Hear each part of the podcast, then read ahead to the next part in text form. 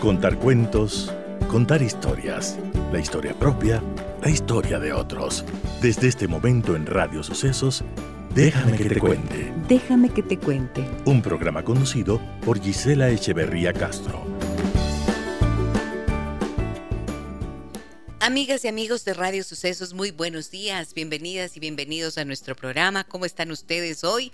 Qué alegría reencontrarnos a través de 101.7 FM. Y hoy contentísima porque tenemos nuestro programa junto a Juanita Neira, escritora, quienes ustedes conocen y quieren tanto, y hablaremos de historias, libros y secretos. Esta vez nos trae la novela Los genios de Jaime Bailey. Enseguida iniciamos con ella. Hoy déjame que te cuente historias, libros y secretos con Juana Neira.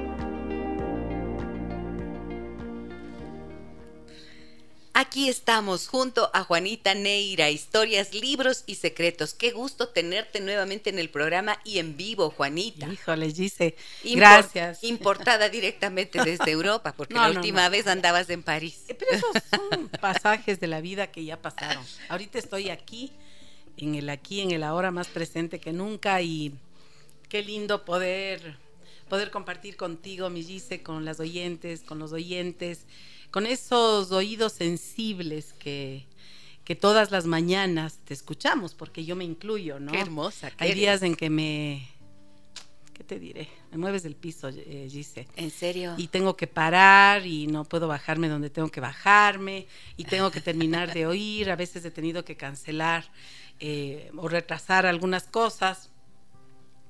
Pero bueno, esta, esta mañana pues volvemos con con esta maravilla que es la literatura y los sueños y los secretos. Los secretos de la Juanita Neira y sus libros. Me encanta que estés aquí gracias por ser una oyente más. Y qué lindo lo que nos dices. Gracias por tus palabras y tu generosidad, Juanita. Bueno, nos traes a Jaime Bailey y los genios. Esta novela que, que está catalogada, es el último trabajo de Jaime Bailey en el realidad, más reciente, El más el Más reciente, el más mediático además. García Márquez y Vargas Llosa se conocieron en el aeropuerto de Caracas en agosto de 1967. Miren ustedes cómo empieza. Con apenas 31 años, Vargas Llosa era ya un escritor aclamado por la crítica. García Márquez, 40 años cumplidos, encontraba por fin el éxito editorial con 100 años de soledad, publicada ese año en Buenos Aires. Antes de confundirse en un abrazo en el aeropuerto de Caracas que dio inicio formal a la amistad, los dos genios de la literatura se habían escrito cartas y leído mutuamente con admiración. Se hicieron amigos entrañables, vecinos en el barrio de Sarria en Barcelona y hasta compadres. Vargas Llosa publicó en 1971 un libro en homenaje a García Márquez titulado Historia de un deicidio. Contra todo pronóstico, la amistad se envenenó y estropeó para siempre. En febrero de 1976, Vargas Llosa le dio una trompada a García Márquez en un teatro en Ciudad de México, derribándolo y dejándolo aturdido, con un ojo morado y la nariz rota, al tiempo que le decía, esto es por lo que le hiciste a Patricia. ¿Qué le hizo García Márquez a Patricia Llosa, la esposa de Mario? ¿Por qué Vargas Llosa le asestó un puñetazo a García Márquez? ¿Qué circunstancias íntimas corrompieron aquella amistad que parecía inquebrantable? ¿Por qué no volvieron a reunirse ni hablarse durante décadas? ¿Por qué se volvieron enemigos irreconciliables, incapaces de perdonarse, a pesar de los esfuerzos de su agente literaria Carmen Balcells? Los genios, la novela más ambiciosa y fascinante de Jaime Belli, recrea con formidables bríos narrativos los años gloriosos en que García Márquez y Vargas Llosa fueron grandes amigos y explora desde las licencias de la ficción los secretos, las felonías, las delaciones y las iras volcánicas que dinamitaron estruendosamente esa amistad que parecía irrompible. Ah, esta es la contratapa de este libro. Veo que lo has disfrutado enormemente, Juanita. A ver, me lo leí de un tirón, mi querida Gise porque yo pertenezco a un club de libro, ya 25 años, acabamos de cumplir 25 años en el club, y mandaron a leer esta, esta novela. Eh, con un pequeño antecedente, eh, Jaime Bailey estuvo en, acá en Ecuador, ahora en septiembre, en la Feria del Libro de Guayaquil, donde vino justamente a hacer el lanzamiento de esta novela, que es absolutamente mediática, que tiene además una, un marketing, digamos así, muy, muy pesado, muy fuerte. Es me parece que Jaime, Jaime Bailey ha escrito unas 15 novelas, ya, no es que ha improvisado, ni que es un, un escritor, mm, digamos, de emergente que acaba de salir o lo que sea. Es un hombre que escribe bien. Eh, esta novela tiene, es muy fácil de leer, eh, a uno le atrapa desde el inicio hasta el final. Eh, tiene una prosa muy ligera, no, no exige ni tiene ninguna exigencia eh, lectora que sea así muy rebuscada, ni mucho menos. Ni sin grandes pretensiones literarias tampoco. Sin grandes pretensiones literarias, así es, y aquí vamos a compartir hoy día una crítica sobre, sobre esta novela. Em, pero la he disfrutado, creo que ha sido dentro del marasmo de la cotidianidad, ha sido como un oasis para reírme un rato, ¿no? Maneja muchísimo el humor.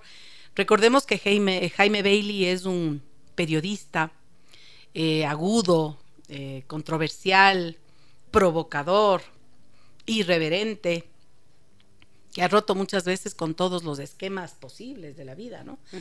Entonces, claro, él explica, cuando él presenta esta novela, él explica que eh, obviamente es una novela. Y tenemos eso siempre que recalcar, querida dice porque puede haber la confusión de que él es un periodista investigativo también, un periodista que investiga, y que obviamente algunos de los datos que aparecen en esta novela, muchos datos que aparecen, son reales, ¿no? Son tomados de la realidad, tal vez de las biografías de estos dos genios, tanto de García Márquez cuanto de Vargas Llosa. Pero dentro de todos estos, de estos datos históricos hay ficción hay una inventiva, una imaginación del autor que ha puesto su granito de arena, obviamente para hacerle divertida, para hacerle eh, el, manejo del humor es, espectacular, me parece a mí que, que lo logra, lo logra, porque una de las cosas más difíciles en la literatura, el recurso del humor, es muy difícil de consolidarlo. Y creo que Jaime Bailey lo logra, ¿no? Tiene algunas falencias la, también la, la novela, y eso hablaremos ya más adelante, pero yo creo que es interesante toda la trama porque es divertidísima. Además de eso, que hace eh, un recuento de, varios encuentros, digamos, de estos dos grandes genios de la literatura con todo el boom latinoamericano. Exacto, pues dos de los más grandes. Así es. Del boom latinoamericano junto a Cortázar. Cortázar, Carlos Fuentes, Edwards, eh, Donoso, etcétera. Es decir, él, tiene aquí eh, se encuentra eh, con, con, varios de ellos, incluso Neruda, ¿no? Neruda ah, cae un día en la casa, es curiosísimo y chistosísimo, en la casa de, García Márquez en Barcelona, eh, y tenían así unas confianzas, eh, según la novela, ¿no? En la historia de la novela, no creo que esto también pudo haber ocurrido en la realidad, pero, pero el encuentro con Neruda es fascinante, es divertido, y luego Neruda les invita a los, digamos, a, los García Márquez a que vayan a París cuando él se entera que va a recibir el premio Nobel. Entonces, eh, hay una cantidad de anécdotas muy divertidas que, vale la pena, es decir, aconsejable totalmente leer la, novela. Excelente, me encanta, las sugerencias que nos trae siempre son apasionantes, Juanita. y pensaba en...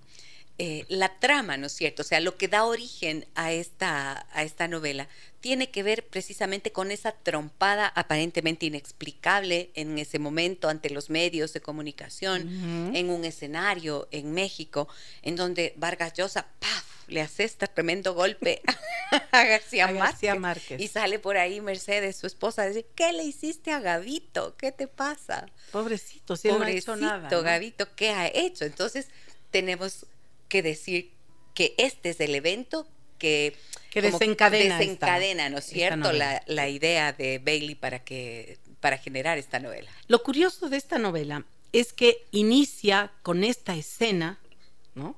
De la trompada, de la trompiza, del puñete, y termina con la misma escena la novela. Eso me pareció un recurso literario también simpático, interesante, porque te da cuenta de que hay un manejo también del tiempo y del espacio, que creo que eh, Jaime Bailey no lo logra en su totalidad, ¿no? Porque creo que hay queda faltando algo, pero, pero salta de un momento a otro, histórico, temporal, em, físico. Eh, entonces, en, cuanto a anécdotas, a, distintas, a, distintos sucesos que ocurren con respecto a los dos autores.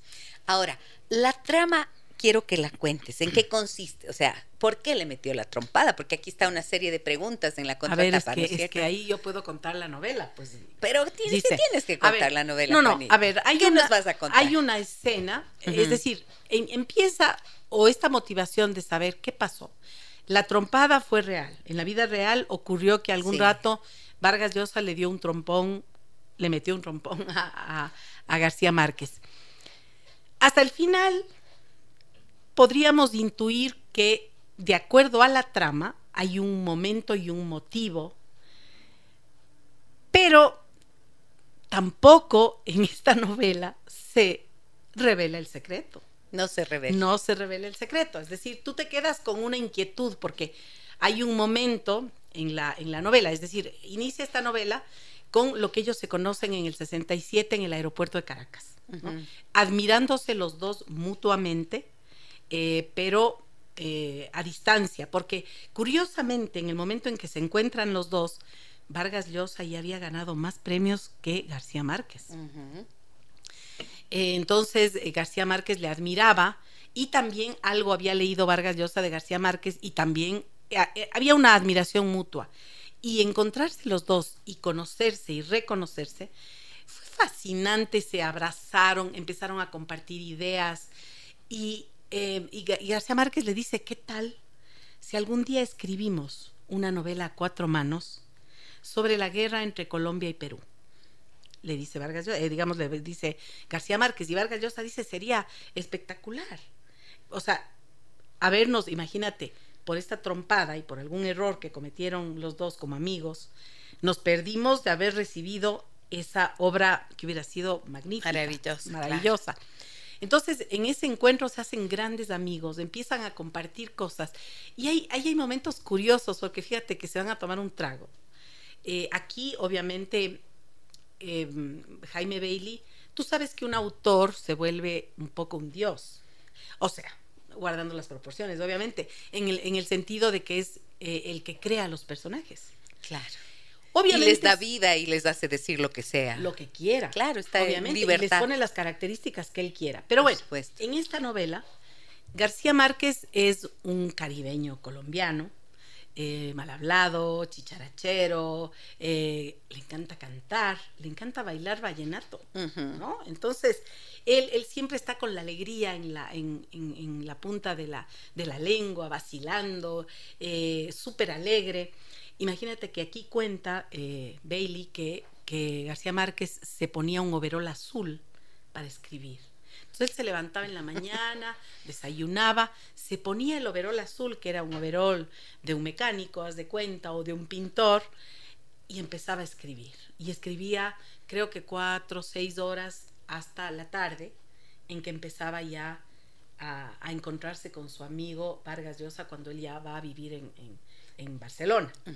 Ahora, aquí quiere decir que esta es como una primera presentación de los dos con unas diferencias totales. Totales. Un caribeño mucho más descomplicado versus esta estructura de personalidad completa de Vargas Llosa. Eh, o sea, tan formal como para eh, sentarse cotidianamente a escribir con ese rigor y con esa disciplina. Los dos, ¿eh? Eh, los dos se, identificaron en eso porque tanto Vargas Llosa como García Márquez se, se escribían seis, ocho horas empezando en la mañana, diarias. No, no, ellos eran escritores, punto, punto, no había más. Entonces, claro, Vargas Llosa, en cambio, es un hombre más serio, más guapo, más, más finolis, digamos más así. guapo. Guapo. Guapísimo. no, guapo, guapísimo. Pero fíjate que tenía su encanto García Márquez, el otro era un alegrito, que contaba chistes, que cantaba. Un encantador. Claro, y Vargas Llosa un poco más serio. Y fíjate que hay una característica especial. Vargas Llosa, a ver, más bien, García Márquez le encantaba el champán francés. ¿no? Recuerda que García Márquez vivió mucho, y aquí cuentan. En este, París vivieron juntos. Muchos ah, vivieron. eh, O sea, no, en la misma en la época, misma- no en la misma época, pero eh, García, eh, digamos, García Márquez vivió en París en una pobreza supina antes de casarse, antes de, de ser lo que fue, era un periodista. Era periodista, era un corresponsal. Un corresponsal de la Voz Latina, creo que se llamaba, no me acuerdo. Y él eh, incluso era un que comía de, de los restos que sobraban de los restaurantes, era súper pobre. Y claro, él empieza a escribir ya algunas obras hasta que publica Cien años de soledad y ahí sí rompe con todo y se vuelve millonario. ¿no? Pero entonces, Pero pasó por, por la pobreza. por la pobreza total. Total, sí. Bueno, y Vargas Llosa también, es decir, el apostar por la escritura implicaba un montón de, de- de- de- de precariedad en la vida, como es hasta ahora, desgraciadamente, pero en ellos fue muy evidente hasta que empezaron a, a surgir desde sus obras literarias. Pero no me quiero perder. García Márquez, fascinado tomando champán. ¿Y qué crees que tomaba Vargas Llosa? ¿Qué tomaba? Dígame, adivine, adivine, Pisco. adivine. Tomaba leche. Ah, leche. O sea, iban a un bar a tomar algo y él siempre se pedía un vaso de leche helada. ¿Qué ha de ser? yo dije pisco peruano, pues, pero Claro. ¿cómo? Por favor. Leche fría. Leche fría. De acuerdo a la novela. ¿eh? De acuerdo a la novela. eh, leche fría y Vargas Llosa se, le entraba al guastete con le, le fascinaba el champán, ¿no? Entonces, ahí ves las dos, eh, la- las diferencias de estos dos. Ah, Vargas Llosa muy vanidoso, ¿eh? muy vanidoso, mujeriego, encantador de serpientes, eh, eh, que, vi- que- que visitaba muchos burdeles, ¿no? Y hay una cita eh, bien interesante que, que dice Vargas, eh, digamos, García Márquez, que de Faulkner, este gran autor norteamericano, y hay una anécdota en la novela también que García Márquez viaja desde Nueva York hasta un estado lejísimos, como 30 horas de viaje en carro, para saludarle a Faulkner, que era el gran autor norteamericano. Sin embargo, él no hablaba una gota de inglés, eh, García Márquez. Entonces, pero se fue con su mujer, ella le acolitó en ese viaje larguísimo y llegaron a, un hotel donde estaba Faulkner. Y mm, se, se sentaron en una mesa de al lado y la esposa le dice, la Mercedes le dice, a ver, Gabito, ya, acércate, pues dile que hemos venido a verle a... Es que no sé qué decirle si no hablo ni una palabra en inglés. Ya le vi. Y el rato se levantó, le dijo hasta luego, señor maestro, en español, y el otro le dijo hasta luego. Y no habló nada. No habló nada y ya fue la, la locura de verle a, a, a Faulkner, Faulkner. por ejemplo, ¿no? Anécdotas así que, que tú dices, no, o sea, ¿cómo, cómo pasaría esto o no pasaría? Pero igual te la diviertes, te la gozas con estos, eh, con estos secretos, de estas cosas que, que están por debajo de la, de, de la vida, de la vida pública de estos autores. ¿no? Y de estos dos realmente genios de la literatura universal. Universal. Universal. Sin duda. Un libro de Jaime Bailey, este el que nos trae Juanita Neira en esta mañana con historias, libros y secretos.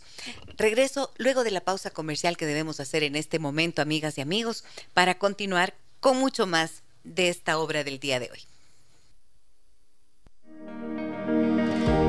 Hoy déjame que te cuente historias, libros y secretos con Juana Neira.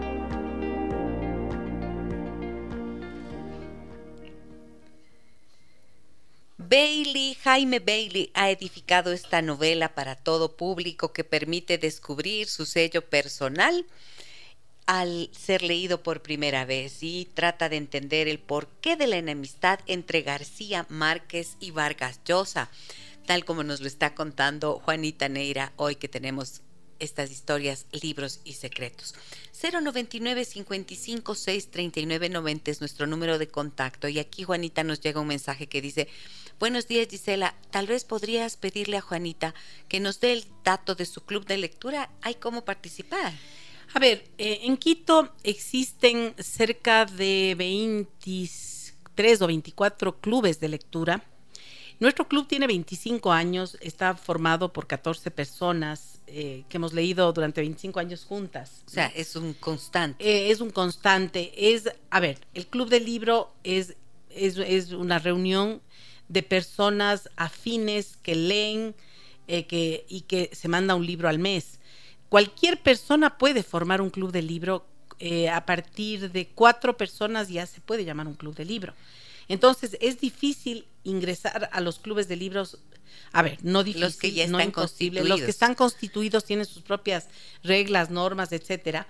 Pero eh, se podría, yo podría en algún momento, cuando quieran, obviamente, asesorar para formar un, un club de libro. ¿Por qué no hacemos problema. un club de libro aquí del programa con No, oyentes sería del lindo, programa? Ele, Sería lindo, sería ya, lindo. escriban, claro. ahorita escríbanos quienes quisieran formar parte del club del libro del programa Déjame que te cuente. Ele, ele, Y se puede hacer un club de Ele. lectura, claro. ¿Sí o no? Sí, sí. Ya, si nos Seguro. escriben y miramos qué posibilidades hay de hacerlo de verdad con la asesoría de la Juanita Neira. Pero con mucho ¿Se dan cuenta? de lujo. O sea, ya, háganlo.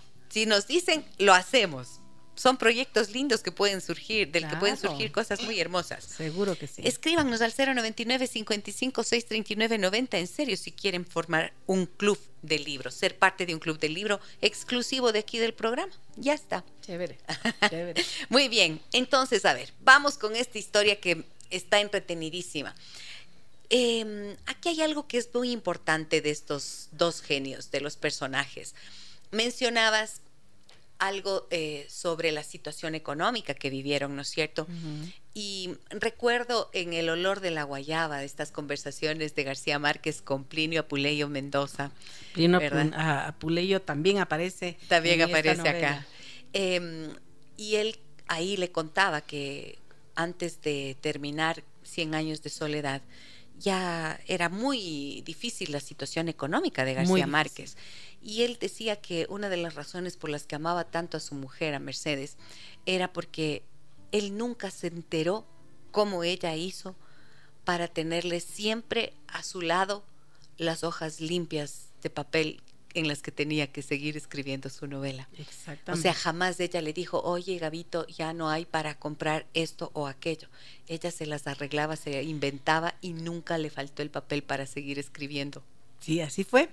Eso no, no aparece en esta novela, pero yo leí una biografía autorizada de, Gar- de García Márquez hace muchos años, un, un libro gordito, precioso, que ahorita no recuerdo ni el autor, en donde él contaba que efectivamente él escribió Cien años de soledad en México, porque ahí vivían en México. Él decidió salir de Colombia eh, por toda la cuestión política, las persecuciones. Recordemos que él era un reportero, él era, eh, era un, un periodista que de, de denuncia, de investigación, etcétera. Entonces él sale de Colombia y se va a México y en México escribe Cien años de soledad. Y había, no, ¿quién le quería publicar una novela tan eh, larga, Tan tan, larga. compleja, Mm, mm. no?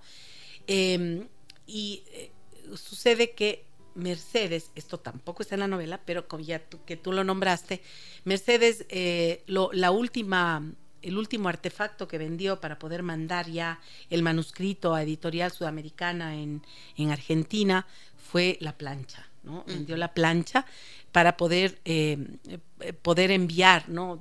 No, no sé si era por DHL, yo no sé por qué eh, correo eh, podían mandar la- le- todo, todo este manuscrito, pero fueron mandando por partes, porque si no mandar todo de golpe resultaba muy caro, ¿no? Y ellos tenían una situación precaria, muy, Muy pobre. difícil, sí. Eh, ustedes saben que también los escritores eran bohemios, ¿no? Les gustaba eh, en ese momento la intelectualidad, además respondía a una posición política de izquierda clara. García Márquez era un admirador eh, muy, muy profundo de la revolución cubana. De y amigo personal de Castro. Exacto, amigo personal de, de Castro. eh, y eso también se evidencia y se cuenta de alguna manera en esta, en esta novela. Este es un pequeño esbozo de, de García Márquez y esa relación profunda que tuvo con su mujer. ¿Qué hay de la vida amorosa y de el matrimonio que él tenía, del que tenía Vargas Llosa, Juanita? Cuéntanos. Bueno, a ver, ahí también son dos personalidades diferentes, ¿no? Eh, yo creo que García Márquez eh, tuvo sus amoríos por ahí, sin duda, era un hombre encantador. Eh, también visitaba los burdeles y eso me olvidé de decir antes que Faulkner había dicho en una frase que necesitas visitar los burdeles para escribir, para convertirte en escritor, algo así decía, ¿no? ¿Por qué? Porque eh, decía que en los burdeles pasa todo, es decir, hay de todo. Los personajes, los varones que llegan a buscar eh, servidoras sexuales, a buscar historias, a buscar sexo, nada más. Eh, pero también habían historias. Y que García Márquez iba a los burdeles a conversar con las prostitutas. ¿no? Vargas Llosa era otro ser completamente diferente.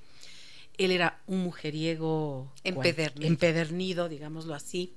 Estuvo casado con, con, la tía Julia, por eso escribió la novela tía, La tía Julia y el escribidor. Era es su una, tía. Era su tía. Uh -huh. Era su tía hermana de su madre. Uh -huh. ¿eh? Y eh, con ella estuvo casado, con ella vivió en París, ¿no? Y cuando Patricia Llosa tiene 15 años va a visitarles a la tía Julia, que era tía de ella también, y a su primo Mario en París, a los 15 años. Y parece, parece, según las malas lenguas y, y esta novela, fue que ahí Vargas Llosa ya se enamoró locamente de Patricia Llosa, ¿no? Y pasaron los años y claro, Patricia, él se queda con Patricia, Patricia Llosa, se, se, se, separa de su tía Julia y se casa con Patricia Llosa. Con o sea, quien, se divorcia de la tía y se casa con la prima. No estoy segura si estuvo casado con la tía. No mm. estoy completamente segura de eso.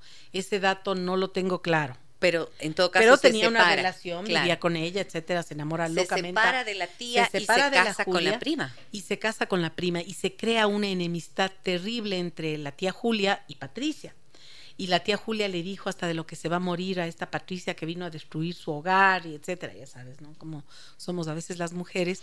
Y eh, obviamente se rompe esa relación terrible y le, y le dice, algún día le llama a esta tía Julia y le dice, Patricia, a vos te va a hacer exactamente lo que me hizo a mí, te va a hacer a ti, ya vas a ver y no sé qué.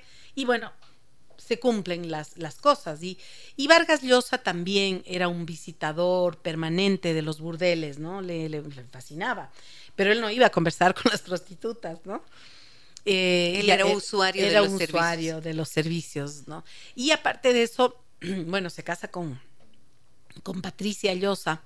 Esto es curioso, este, mi querida Gise, porque se casa con ella eh, en los años, esto estamos hablando de los años finales de los 60, 70, eh, donde, claro, esta, esta clase, eh, más bien esta, estos escritores bohemios, tenían compañeras de vida y mujeres que de alguna manera comprendían, entre comillas, estos devaneos de, por, por, por, ser artistas, es decir, ellos, ellos querían buscar en el mundo, en la calle, sus historias para escribir.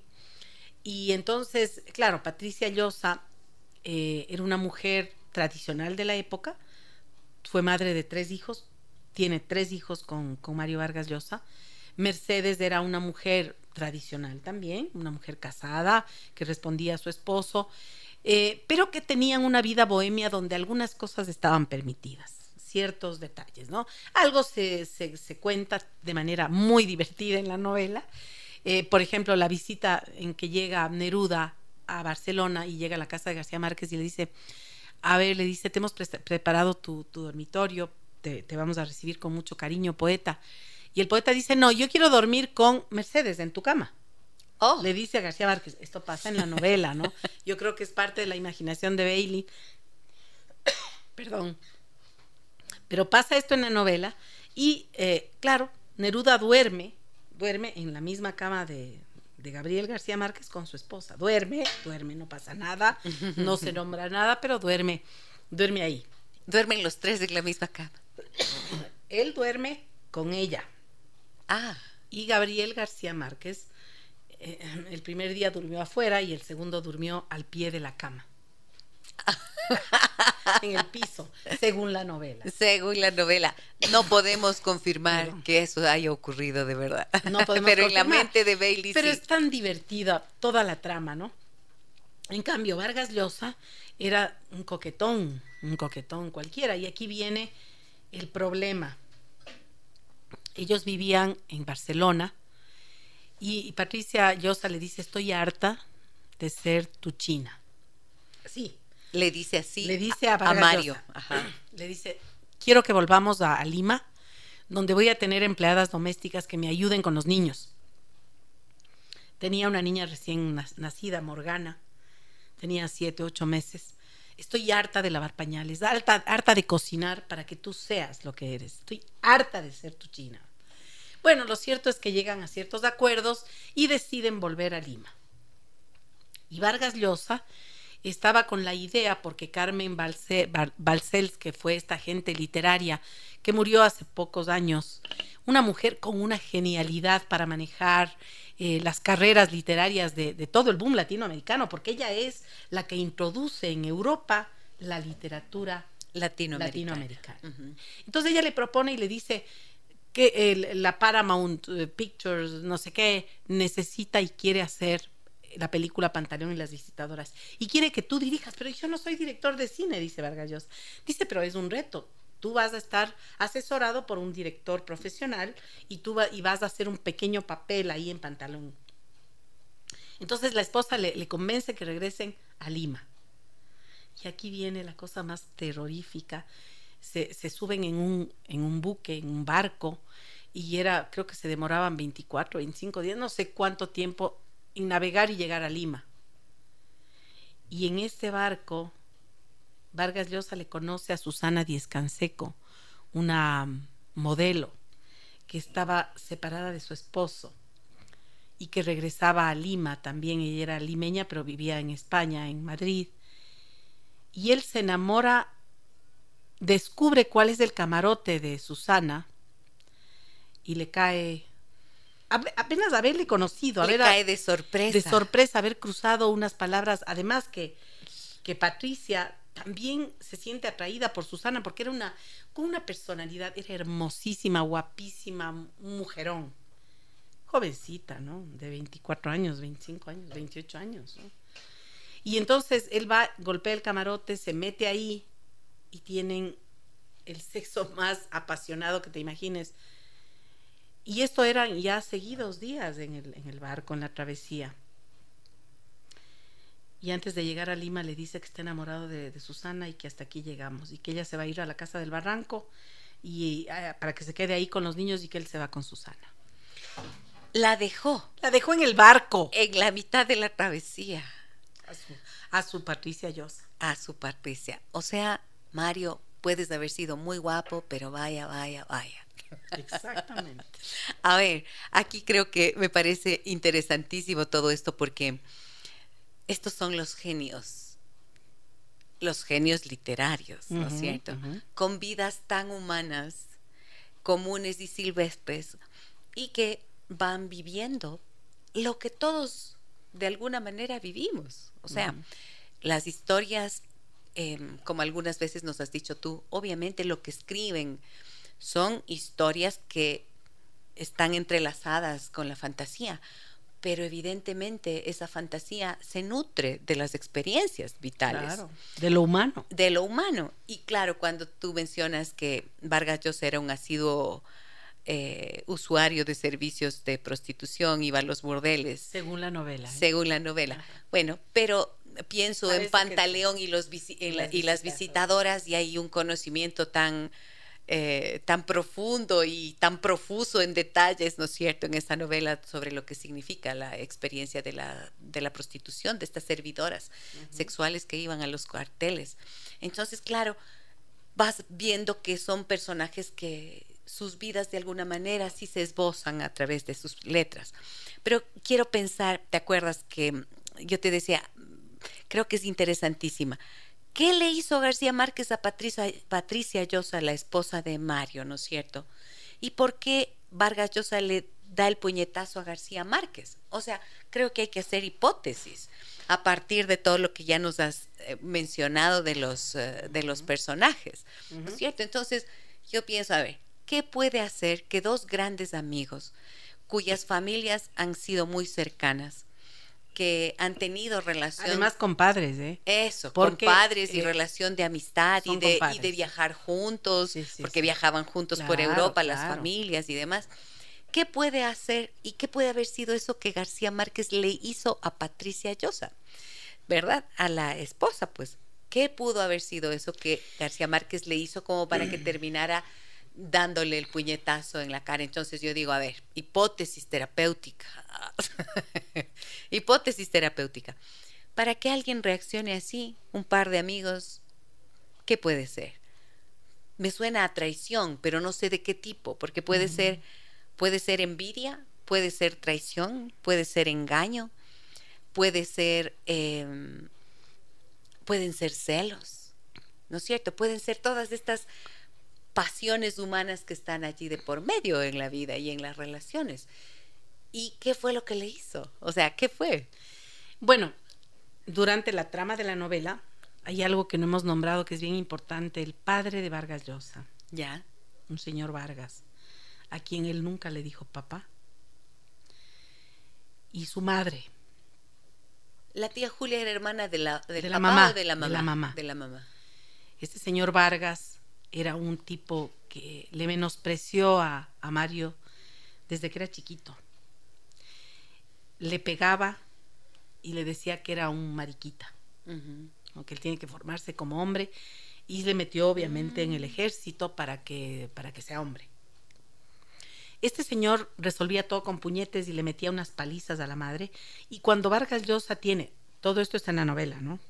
Cuando Vargas Llosa tiene 16, 17 años, un día le estaba pegando su padre a su madre y él se metió en la mitad y le pegó un puñete a su padre. Y le dijo, tú no le vuelves a tocar a Dorita, que era su madre, y le agarró a ella y se la llevó. Pero Dorita regresa donde este padre violento, ¿no? Y este padre violento era un tipo que nunca encontró un lugar en la sociedad, era un frustrado, un amargado, un tipo poco exitoso profesionalmente hablando.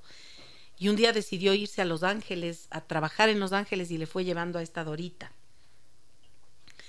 Y, hay, luego te puedo contar un pasaje que hay en la novela cuando Vargas Llosa se vuelve a encontrar, porque no le volvió a ver nunca más a su padre. Entonces, este es el antecedente. Entonces, Vargas, Vargas Llosa era un hombre, no se nombra ahí que haya habido cierta violencia física con, con Patricia, pero Patricia llega a, a Lima con los guaguas, sufrida, golpeada, traicionada, y ahí le llama a la tía Julia y le dice, ya ves, te dije, ahora te dejó por Susana Diez Canseco. Una jovencita, te dije, te, advertí, tú me hiciste lo mismo y ahora te están haciendo, bueno, o sea, un, relajo ahí. Y claro, la Patricia estaba herida de muerte, pero le amaba locamente a Mario Vargas Llosa en la novela. Ahora, quiero decir una cosa, fíjate, es que yo digo hipótesis terapéutica, ¿qué hizo que él actuara de esta manera? Y cuando me das este dato de el padre cuando el padre le dice, tienes que ser hombre, tienes que ser un hombre. Y entonces pensemos en lo que son los mandatos que la cultura les pone pues a los hombres. Un hombre desde una cultura machista, ¿cómo tiene que ser? Fuerte, recio, mientras más conquistador y más mujeres tenga, pues está consolidado en su hombría, ¿verdad? Y ahí es en donde surge este concepto que se llama el de las lealtades invisibles, que nosotros trabajamos, por ejemplo, desde la terapia sistémica, en donde para, será, pienso, ¿no es cierto? Será entonces que Mario Vargas Llosa era tan mujeriego, tratando precisamente de cumplir el mandato de papá, la voz del padre que le dice, tienes que ser bien hombre. ¿Y cómo tienes que ser hombre? Si es que él golpeaba a la madre, que habría también él, tendría otras historias de infidelidad con toda seguridad. Entonces eso es lo que se llama un patrón de repetición. Fíjate. Qué interesante. Ahí está interiorizada, ¿no? La voz del padre que le, le dice que tiene que ser un hombre y un hombre del hijo de la cultura precisamente hace eso, repite y por muy genio y talentoso que sea, como un escritor brillante indudablemente, pues ahí está que en la vida humana somos seres repitiendo historias y aprendizajes que hemos tenido de casa, de la familia. De acuerdo, wow. Me dejas de helada, sí, es que es eso. Así funciona. Es que es eso. Entonces, claro, Patricia Llosa, una mujer de la época, que además se, se fue de, de, de, Barcelona, se fueron despidiendo de los, de los García Márquez, pero ya hubo antes una ficción entre los dos, porque hubo un problema de una persecución a un poeta, amigo de todos, en Cuba. Y firmaron una carta eh, en contra de Fidel pidiéndole la liberación de este poeta. Y firmó Mario, Mario Vargas y él estaba seguro que, que García Márquez quería firmar esa carta le incluyeron el nombre, pero no firmó e hizo García Márquez que retire. Entonces ahí hubo una pequeña fricción política, ya una diferencia política entre los dos que les distanció un poquito, ¿ya? Pero ya está Patricia en Lima y un día le llama Mercedes, la esposa de García Márquez, y le dice, ¿por qué no te vienes, Patricia, a pasar con nosotros acá eh, una temporada en, en, Barcelona para que te desconectes un poco de la Lima fea? Porque además Lima era horrible para ellos en la descripción de la novela. Y decide Patricia regresar a Barcelona y en Barcelona estaba Vargas Llosa con Susana Discanseco. Estaba haciendo una gira por ahí. Y nunca llegan a encontrarse Patricia, obviamente, con, con Vargas Llosa. Pero conversa con Gabriel y con Mercedes. Y Mercedes le dice, pero si tu marido le encantaba irse a los prostíbulos y le, le encantaban las prostitutas y, y la Patricia empieza a enterarse de cosas en la novela de, de que hacía Vargas Llosa y que ella desconocía. Esta relación con las prostitutas, con la búsqueda en los burdeles, etc. y claro, eh, Vargas Llosa trataba de calmarle un poco a la Mercedes, de que no diga mucho, porque él quería seguir siendo leal a su amigo. Claro. ¿eh? Y Ese tapándole un poco. de cuerpo tan masculino. Pero él le dijo que se acostó con una, con otra. con- Entonces ellos le, ab- le abrieron los ojos y García Márquez le dice, divórciate. Yo tengo un gran abogado que hace que te divorcies. Y bueno, hay un montón ahí de cosas que no quiero contar todo para que no quitar Para la no magia. spoilearles, Sí, claro. Para no spoilear la, la novela. Pero claro, ahí hay una escena eh, en este viaje de Patricia Llosa, la última noche de despedida, pasó algo. Que no voy a contar. No, pues no puedes. No voy a contar. contar, pero que tampoco sabemos si es lo que pasó. Si pasó, no sabemos si así fue. Está en la novela. Eh, que fue una, un baile y más no cuento. Ok. Y entonces Vargas Llosa, cuando le vuelve a ver a García Márquez, le da la trompada por lo que le hizo a Patricia Llosa, se supone. Tal vez podríamos pensar que es contarle lo de, la- de los burdeles, las prostitutas, Ok. o algo más. A ver, entonces, ya con toda esta información, con todos estos datos que la Juanita nos ha dado, ¿qué creen ustedes? ¿Por qué le habrá dado el puñetazo? ¿Por qué le dio el puñetazo García Márquez a Vargas Llosa? Fascinante me parece la historia, la, la novela. Suena a telenovela. O sea, a ver, aquí hay, eh, tenemos que tomarlo con pinzas. Mi criterio como lectora me quedó faltando en la novela. Es una novela desigual, ¿En qué sentido, Juanita? de que hay mucha más peso en la historia de Vargas Llosa que de García Márquez. Me parece que eso le faltó a Bailey.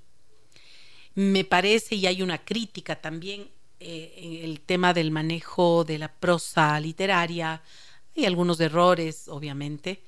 Eh, a mí me parece que el manejo del humor está muy bien logrado. Hay una escena fabulosa eh, que, bueno, la podemos contar al final, de pronto, que ocurre con un dictador eh, este, peruano. Pero tenemos, al final también voy a leer una crítica mm, que hace una persona, un intelectual muy valioso del Ecuador sobre, sobre esta novela. Muy bien, tengo varios mensajes en el 099 556 3990 y debo hacer una pausa comercial, regreso con ellos y con la última parte de esta de este programa y de esta fascinante novela Los genios de Jaime Bailey que hoy Juanita Neira nos ha traído en historias, libros y secretos. Volvemos enseguida. Hoy déjame que te cuente historias, libros y secretos con Juana Neira.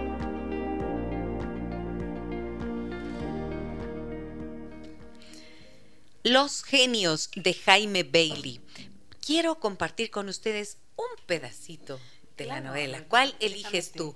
Te pongo en contexto para que puedas que puedas leer Para poder compartir un pedacito y un escuchar. pedacito. A ver. Puedes leer esta parte un poquito de lo que Muy bien. Vamos pues.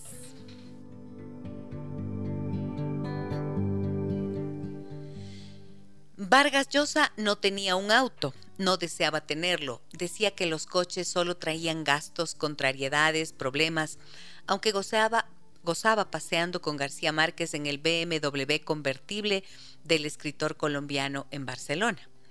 Dorita llegó puntualmente, abrazó a su hijo y rompió en llanto temblorosa.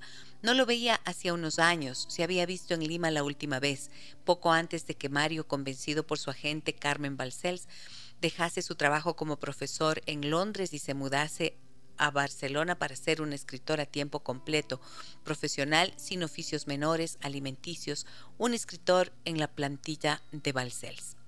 ¿Cómo está mi hijito, mi marito, mi rey?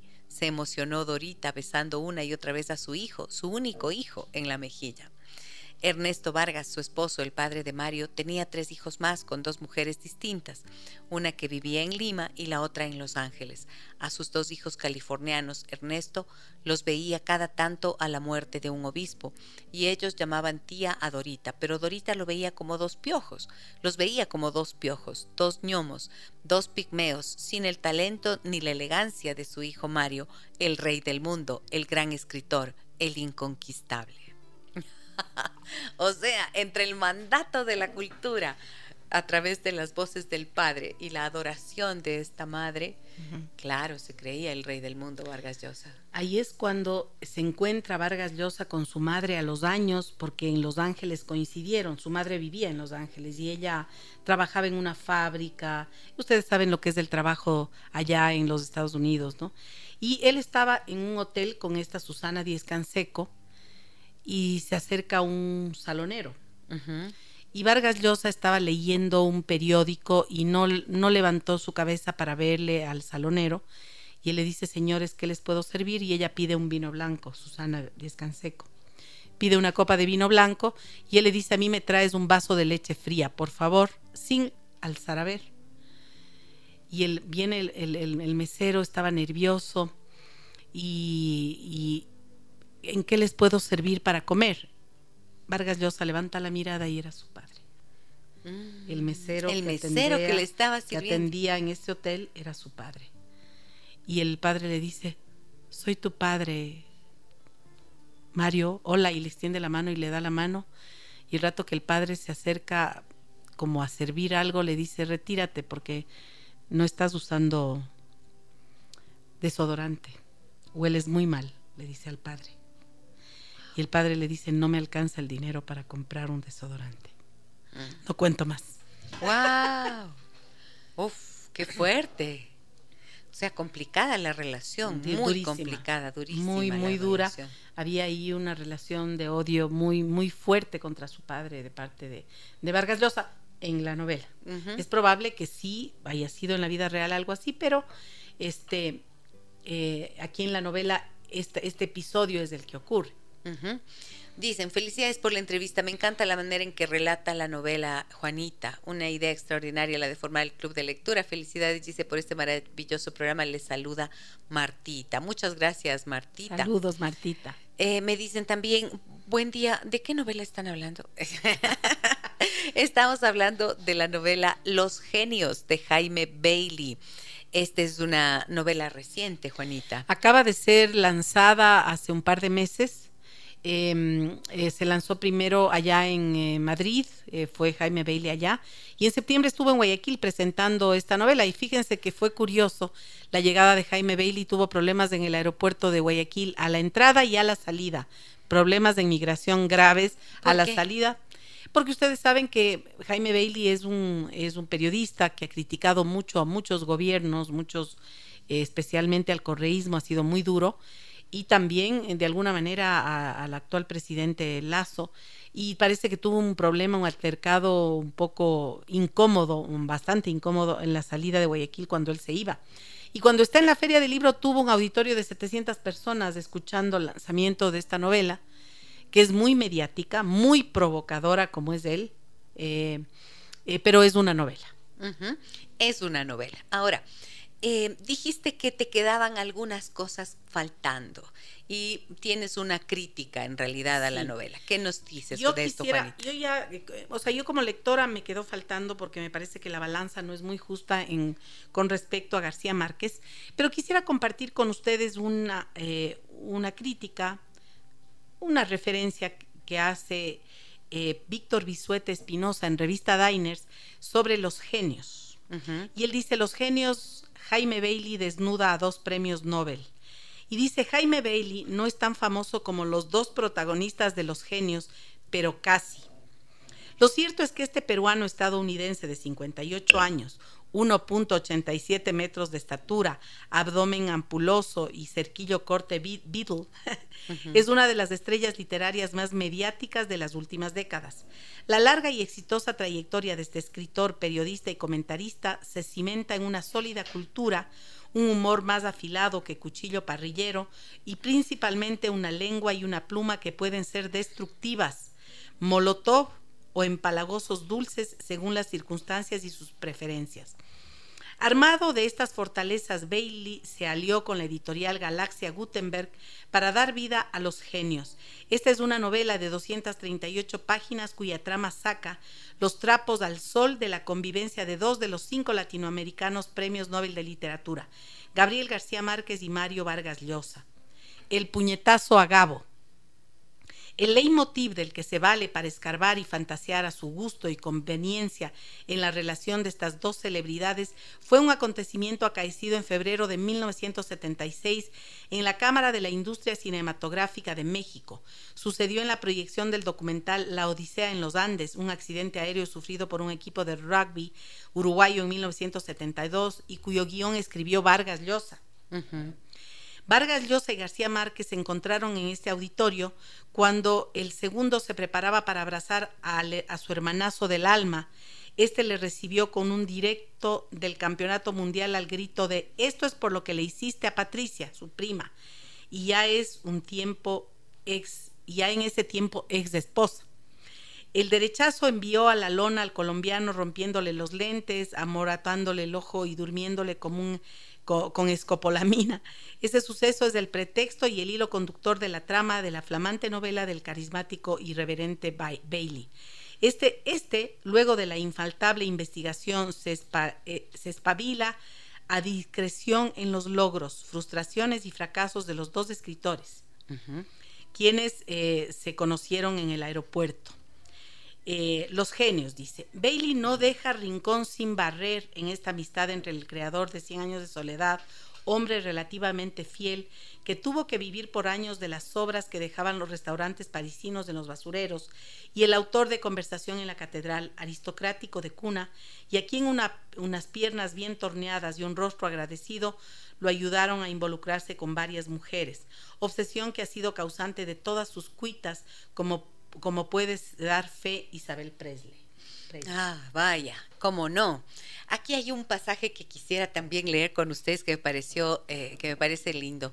Cuando dice, al casamiento de Mario Vargas Llosa, 29 años cumplidos, y su prima hermana Patricia Llosa, de apenas 19, asistieron en una iglesia pequeña de Miraflores menos de 12 personas. La madre de Vargas Llosa, Dorita, menudita, de estatura, muy tímida, dispuesta a irse a la guerra por la felicidad de su hijo, sonriente a pesar de todo. Los padres de Patricia, Luis Llosa y Olga Urquidi, él muy alto y muy serio, elegante y resignado, altivo y derrotado, gran protector de su sobrino, y ahora yerno, a quien consideraba un genio de las artes y en cuyo futuro creía a pie juntillas. Y Olga, la madre, que adoraba a los novios, pero parecía algo aturdida, mareada, como si sus ojos no pudieran dar crédito a lo que estaba ocurriendo. Que Marito, su sobrino, por lo visto un don Juan circunspecto, con el bigote bien recortado, se hubiese permitido la audacia de casarse primero con su hermana, la tía Julia Urquidi, y ahora con su hija menor, Patricia, que lucía un vestido blanco y un peinado elevado y esponjoso de pie en una banca de aquella iglesia despoblada de asistentes y de creyentes, pues los seis invitados de la pareja eran agnósticos o ateos y preferían no arrodillarse ni rezar las oraciones que pronunciaba el sacerdote, se encontraban los mejores amigos de la pareja, los más leales, los incondicionales, Javier Silva Ruete, que como el novio tenía apenas 29 años y era ya ministro de Agricultura del gobierno de Belaunde, y que había sido testigo diez años atrás de la boda entre Mario y su tía política Julia Urquidi. En un pueblito al sur de Lima, Chincha, ante un alcalde pescador, el escritor Luis Loaiza, a quien el novio llamaba el Borgiano de Petitois, íntimo amigo de la pareja, un año mayor que Mario, con quien había vivido grandes aventuras en Madrid y París, ciudad esta última donde se había casado con una francesa, Rachel, con Vargas Llosa como único testigo y ahora ambos, Rachel y Lucho, oficiaban como testigos de la segunda boda del sastrecillo valiente. Wow. Es fascinante. Otra de las escenas. Bueno, cada escena de la novela, cada Tan anécdota. ¿no? Además, sabes que me dio una, me da una sensación cuando, al leerlo, es como escucharle la voz del De Bailey, Bailey. ¿No? Exactamente. Y Mucha el gente, tono que el tono, tiene, la exacto. forma. Eso Así, dice, a- algunas personas han dicho que Es él- su él- voz. Él, habla, él escribe como habla. Es su voz, No. es su voz y su forma particular de hablar. Mensajes tengo, Juanita. Laura dice, interesantísimo. Bailey es un gran escritor y los personajes del libro ni se diga. Aún no lo he leído, pero ya sé de lo que va y me muero de ganas de leerlo. Gracias a ambas por el programa. Abrazos. María Dolores dice, buenos días Gisela y Juanita, excelente programa. Una consulta, ¿dónde puedo adquirir el libro, por favor? Híjole, supongo que estará en todas las librerías acá en Quito, eh, tal vez en librería española, no, no sabría decirles, pero está, está ya en todas las librerías. A ver, me dice eh, eh, eh, em, que hay que rectificar la información sobre la relación entre Julia y Vargas Llosa, que no era... mm, Ah, que sí se casó, que sí se casó, se casó en con un pueblo Julia. pequeño de Perú porque él era menor de edad. Ajá. Sí Era muy casó. jovencito, claro. Era claro. súper joven, ¿no? Sí, sí, sí, se casaron, Realmente, sí. súper joven, se ha casado. Me dice, Julia es tía política de Vargas Llosa, así lo dice acá, ¿no? Eh, ¿Qué más dice? Me dicen por aquí Miguel Ángel, genial Juanita, más momentos como este, necesitamos otra lectura de la realidad. Un abrazo a las dos. Muchísimas gracias, Gracias, un abrazo también para ti. Algo más me están diciendo por aquí, pero no alcanzo a abrir, no logro abrir ese mensaje. Eh, Andre, por favor, el último que me has enviado. Bueno, es decir, hay entretenimiento, porque esto suena entretenido, Sí, ¿no es cierto? sin duda alguna. La voz de Bailey me parece tan interesante. Está ahí. Está ahí, claramente. Está ahí. Y claro, eh, hay eh, esta crítica que les compartía de revista Diners, dice el humor refinado, pulido por tantos años de oficio, que esgrime Bailey, sumado a su innegable experticia como narrador, hacen que Los Genios sea un texto ligero y agradable, muy fácil de digerir. Y logra momentos y situaciones imperdibles, casi de realismo mágico, que llegan hasta la caricaturización. Dos botones de muestra, el insólito motivo que significa el rompimiento de Vargas Llosa con una de sus amantes y el descubrimiento y posterior operación de sus hemorroides con una circuncisión de yapa exigida por la misma mujer. Esto es Susana Díez Canseco. Eh, Los genios no es una obra maestra, Ajá. hablando literariamente. Tiene fallas evidentes. La principal es la desigualdad entre los capítulos dedicados a Vargas Llosa y al Gabo, a quien califica como un campechano simplón y supersticioso, aunque ya famoso aprendió a degustar del champán, las trufas y el caviar. Bailey deja para casi el final la solución del porqué del puñetazo aquel eh, en el auditorio mexicano. Lo hace como un experto libretista de telenovelas, que por cierto es uno de sus pendientes. Esta es la crítica que, hace eh, este gran crítico eh, literario de la revista Diners, digamos, que hace una referencia más bien sobre, sobre este, esta novela Víctor Bisuete Espinosa. Muy bien. Ana Patricia nos dice, fantástico programa, he disfrutado mucho de escuchar a Juanita comentar y a ti el leer partes de la novela que ahora queda como tarea. Un abrazo a las dos. Qué bueno, Ana Patricia, que te animes a leerlo. Nada como perderse en las letras, ¿no, No, Juanita? sabes que yo creo que, como yo decía, ¿no? A veces eh, la exigencia literaria de ciertas obras eh, nos genera cierto conflicto como lectores y ese reto también es delicioso cuando empiezas a leer una obra compleja. Eh, sin embargo, esta novela lo que ha hecho en mí como lectora es divertirme muchísimo. ¿Sabes qué? Y, y yo, eh, yo suelo necesitar a veces esos refrescos en la literatura, claro. porque leo muchos libros de, de mi materia, ¿no es Claro, cierto? claro. Y si bien estoy clara en que la, la literatura es esta posibilidad de conocer el alma humana, el comportamiento humana, Sin duda. humano y la complejidad de las relaciones, en definitiva, porque eso es lo que hacen estos grandes genios Sin duda, y los sin escritores, eh, plasmar aquello.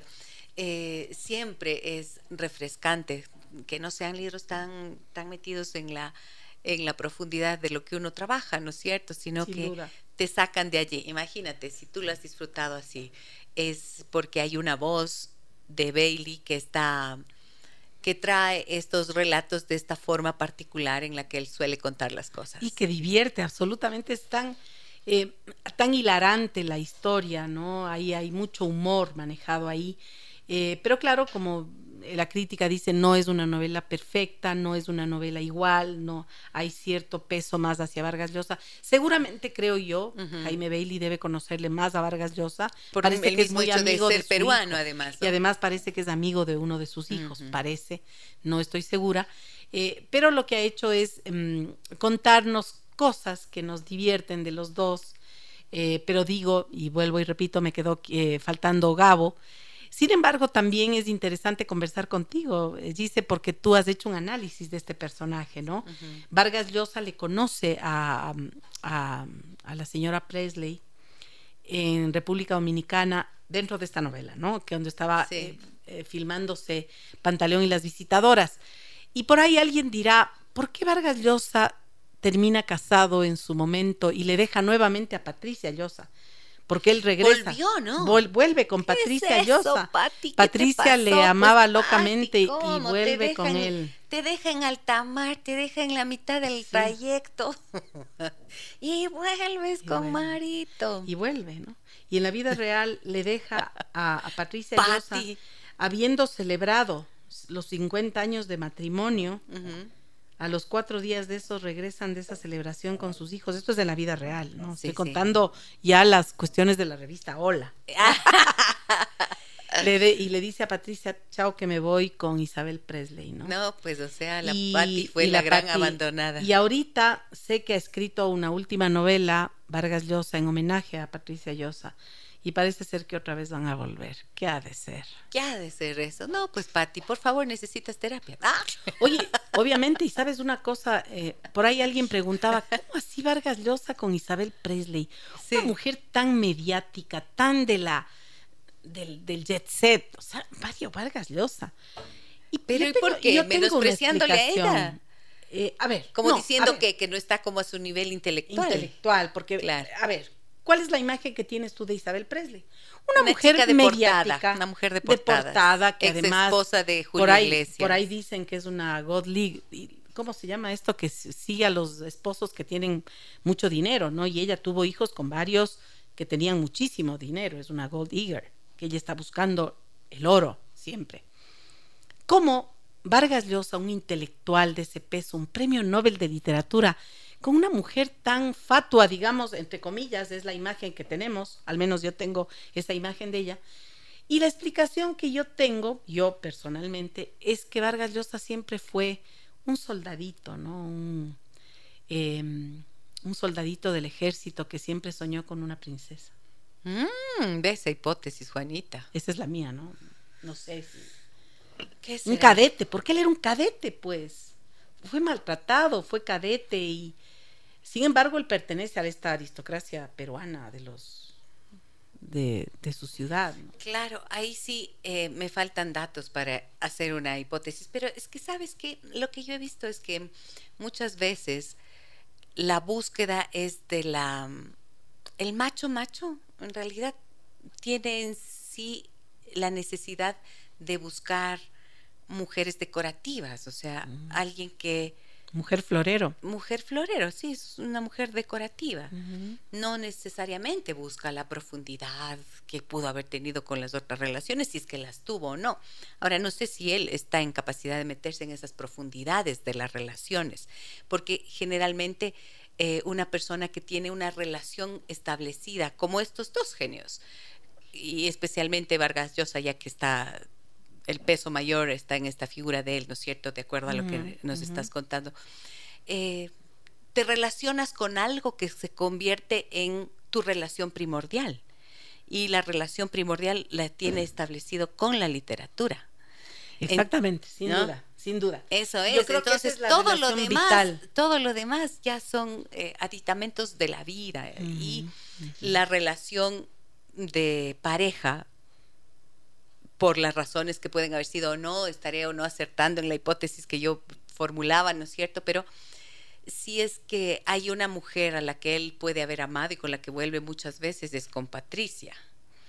Vuelve a Patricia y va a volver una tercera vez. O sea, eso suele pasar.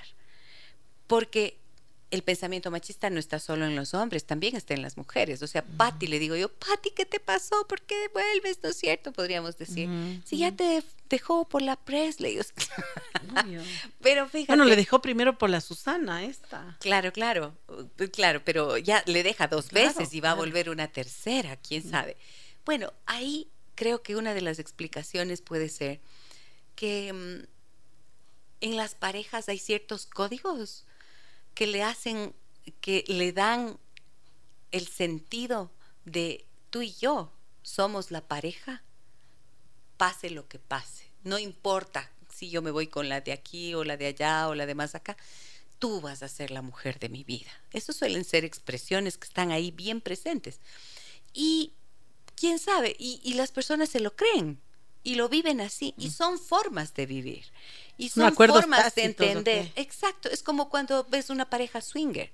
Las parejas swinger tienen un acuerdo establecido de que nosotros somos la pareja, o sea, tú y yo. Y no importa, los otros son accesorios.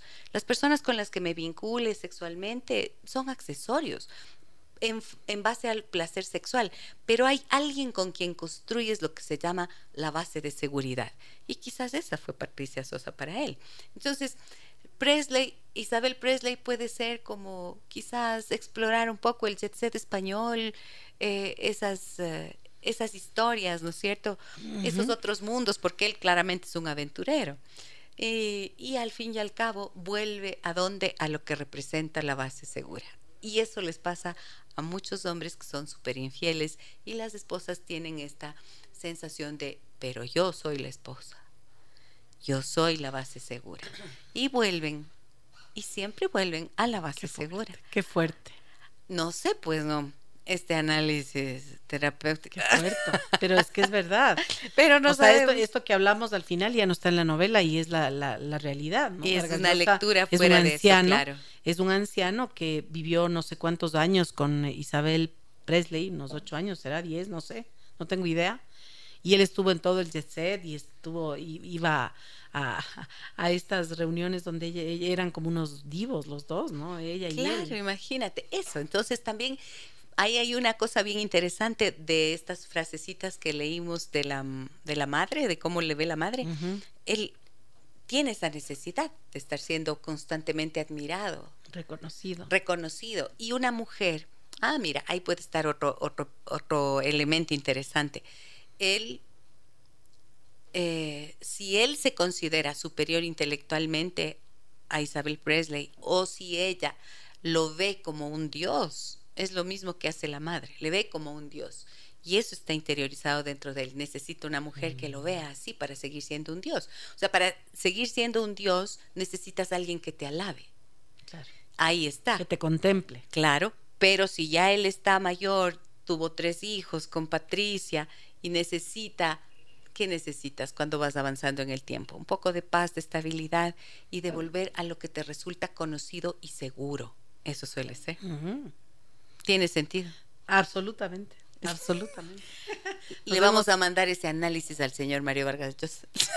Y a la Patricia que todavía a la Patti para que haga terapia.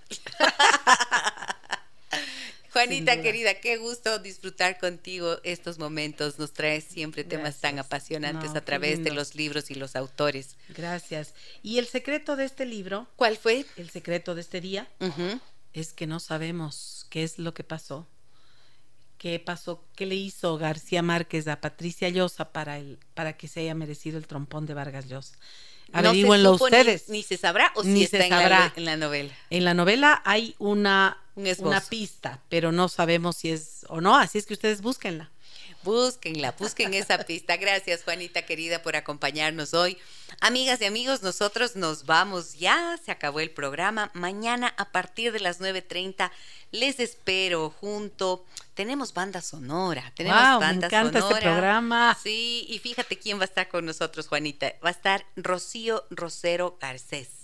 Experta en políticas públicas de género, protección integral de derechos, defensora de los derechos de las mujeres en el Ecuador, con una trayectoria eh, intensa, una activista por los derechos de las mujeres y bueno, va a compartir con nosotros la banda sonora de su vida. Así que no se lo pierdan.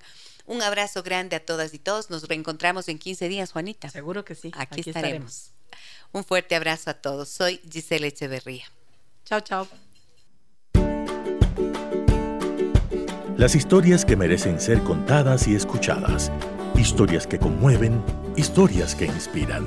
Mañana, desde las 9 y 30, déjame que te cuente. Déjame que te cuente. Con Gisela Echeverría Castro.